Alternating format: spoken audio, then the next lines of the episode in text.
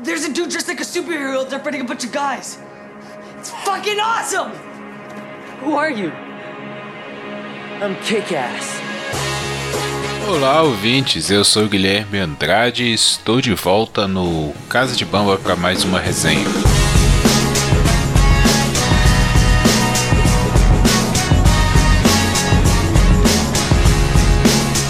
Bom, pessoal, hoje eu vou falar do filme Kick-Ass, filme de 2010. Não é um filme novo, é um filme já né, de 10 anos aí, mas que por um motivo bem estranho eu nunca tinha assistido e gravando um podcast recentemente, o pessoal comentou muito bem sobre esse filme e eu resolvi conferir. Acabei de assistir o filme.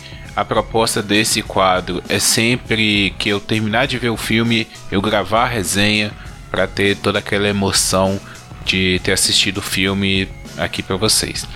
Bom, eu não assisti o filme na época porque logo que ele saiu, tava saindo um monte de coisa de super-heróis e saiu uma paródia de Homem-Aranha que chamava Libélula, se eu não estiver enganado, que era um filme bem, bem sem gracinha, assim, bem tosco. E que que é ele tem uma, uma fantasia muito parecida com a do Libélula e eu fiquei meio com preconceito e acabei não assistindo o que, que é na época, mas eu sempre soube da existência desse filme, sei lá, apenas ficou ali para assistir em algum momento e acabou que eu assisti agora.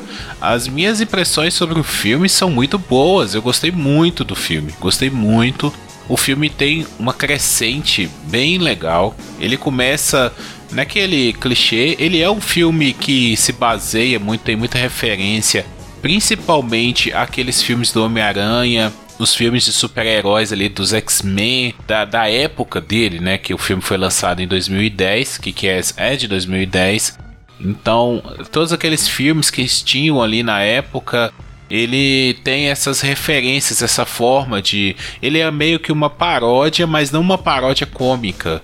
Ele é uma paródia de. E se os super-heróis existissem no mundo real, né? Sem superpoderes? Porque nenhum dos dos heróis ali são super, né? Eles são apenas heróis. É, e eu gostei muito. O filme tem uma crescente legal. O protagonista ele é bem carismático, né? Que é uma coisa que eu valorizo muito, o carisma do protagonista, porque ele tem que carregar o filme, né? Você tem que se importar com o personagem principal. Se você não se importa com ele, a história perde muita força. Então ele tem esse carisma todo. O filme acompanha ali o Kiki S, né? Que é um rapaz que. Ele não é nem um, um, um nerd, nem um, um atleta. Ele não, não se encaixa em nenhum estereótipo assim. Ele só é um rapaz comum que tem um grupo de amigos comuns que gostam de quadrinhos. E ele em determinado momento se questiona, né? Por que, que não existiria heróis na, na sociedade como nos quadrinhos, uma vez que os vilões existem. Existe o traficante, existe os ladrões, né? Todo tipo de bandido, então por que, que não tem a, a parte boa dos quadrinhos, que são os heróis, e só tem a parte ruim, que são os vilões? Ele resolve, ele compra uma fantasia na internet e sai pela rua fora tentando resolver pequenos crimes ali. Os caras que estão assaltando um carro, uma hora ele vai resgatar um gato perdido. Até me lembrou muito Naruto, Naruto que tem né? Os ninjas, quando eles são genins, eles acabam de sair da escola. Eles têm umas missões bem básicas assim, ajudar uma velhinha, resgatar um gato e me lembrou isso. E assim, por que, que eu tô falando que o filme cresce muito bem? Porque no começo a gente não dá nada pelo filme, eu não dei nada por esse filme no começo, assim. Era mais um filme e tal, tava indo, só que do meio pra frente principalmente quando o personagem do Nicolas Cage, o, o Big Daddy e a Hit Girl ganham força ali, eles né, começam a entrar em ação. Nossa, o filme cresce demais, porque eles realmente são heróis treinados. O Big Daddy ele é um ex-policial que sofreu uma emboscada, vamos dizer assim, dos bandidos, né? Ele foi incriminado por uma coisa que ele não fez e foi para cadeia. A Hit Girl nasceu quando ele estava preso a mãe dela morreu no parto, né, por, por, ingestão de drogas. É até uma história bem pesada, assim, se a gente for pensar, para um filme que é mais voltado para comédia, para ação comédia, é uma história bem pesada. Então isso dá força para os dois personagens, dá motivação para eles realmente fazer o que eles fazem, que é atrás dos bandidos grandes da cidade, né? O traficante de droga, aquela pessoa que controla a polícia,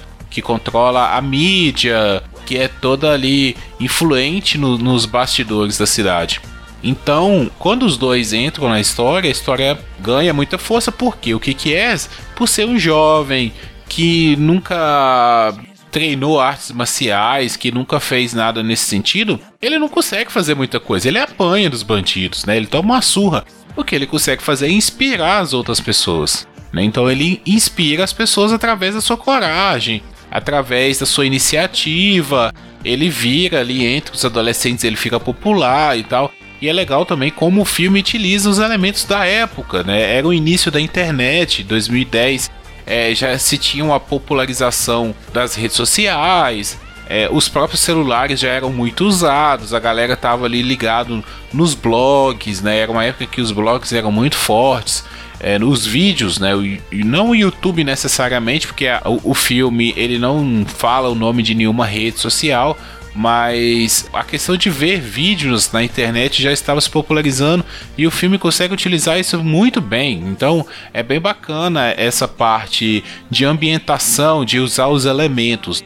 O filme ele é muito bom. Eu, eu me surpreendi, principalmente por causa do final. Eu não esperava o final da forma que foi. É, se você ainda não assistiu o, o que que é, eu peço que você vá lá e assista, porque esse filme é muito bom, muito bom mesmo, sim. É aquele Nicolas Cage. É porque o Nicolas Cage também, ele é foda, assim, porque ele embarca nos personagens que a gente não dá nada pelo personagem e ele tem a coragem de ir lá fazer. E por ele ser o Nicolas Cage, ele ser um ator tão bom, assim, um ator que, que tem uma marca própria, né? Ele tem um carisma próprio. A gente gosta de ver o Nicolas Cage em tudo que ele faz. O filme ganha com isso. Ele, ele é um cara que embarca, assim, que vai na onda e, e surfa na onda e, e entra no personagem. Tem uma cena muito forte com ele. A menina que faz a Hit Girl também, ela é uma excelente atriz, sim. Eu gostei muito porque ela é aquela personagem pequenininha e tal que aparentemente ninguém dá nada, mas ela é uma super é, soldado, assim. Ela sabe usar todos os tipos de armas, todos os tipos de arma branca, arma de fogo. Ela mata os capanga tudo sozinha, sabe? Ela entra, tem uma cena logo no começo do filme que ela entra num, numa boca de fumo, vamos, acho que não sei se nos Estados Unidos utiliza esse termo, mas é ali o lugar onde o traficante vende, né, no varejo. E ela entra, o que que é? Está ali tomando uma porrada dos caras, ele vai morrer. Ela entra e mata todo mundo, sabe? O que que é? Fica admirado, assim, é a primeira vez que nós vemos ela em ação. Ela já tinha aparecido antes, mas a gente não sabia para onde que essa história ia, né? Dos dois, do, do, do pai e da filha.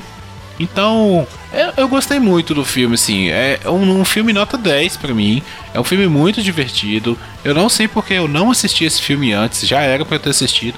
Mas de toda forma, eu, eu gostei de ter assistido agora porque né, até posso trazer aqui no, no nosso quadro foi, foi bem bacana. O filme tem uma continuação, eu ainda não vi, né? A proposta aqui é gravar o podcast logo depois que eu termino de assistir. Então, como eu acabei de assistir o filme 1, e depois eu vou assistir o filme 2. Não sei se vou gravar, provavelmente não mas espero que o 2 seja tão bom quanto, porque o filme 1 é muito bom, é muito bom. Até mesmo o vilão, assim, eu tava pensando que é um vilão bem comum, se a gente for parar pra pensar, né? O traficante, o rei do crime, né? Bem baseado ali, se a gente for lembrar do Homem-Aranha, do Demolidor, é o rei do crime, é o cara que controla a bandidagem e tal. É, mas ele é muito bom porque ele é muito sádico, sabe? Ele mata as pessoas mesmo, com força. Ele encontra um garotinho parecido com o Kikés na rua, fantasiado de Kikés, ele mata o garoto achando que é o Kikés, sabe? E é, e é umas coisas meio absurdas, assim, que o filme faz. Então, é, eu gostei de, de, dessa pegada, assim, sabe?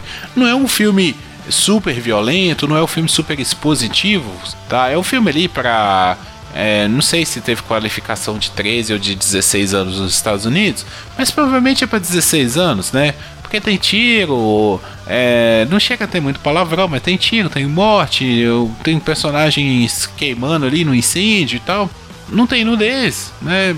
Mas é, é um filme que não é para criança, assim. Apesar de parecer fofinho, apesar da, né, dos personagens serem adolescentes e criança, os heróis são muitas vezes são crianças, né, e adolescentes estão ali no colégio, é, mas não é um filme para criança não, é um filme para adulto.